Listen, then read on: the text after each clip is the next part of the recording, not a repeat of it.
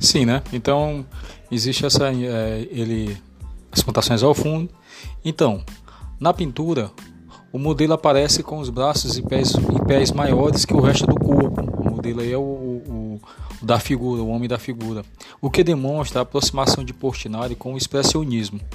Essa deformação das figuras era traço marcante do pintor, representava a sua necessidade de valorizar o trabalhador brasileiro e ao mesmo tempo demonstrar a figura dramática e comovente do negro, marcado pelo sofrimento do trabalho duro nas fazendas. Ao lado do lavrador, no quadro, temos uma árvore decepada, símbolo do desmatamento que já começara naquela época. Extinção da fauna e flora brasileira, da qual Cândido Portinari sempre foi admirador, dando a ela, inclusive, espaços em suas mais variadas obras.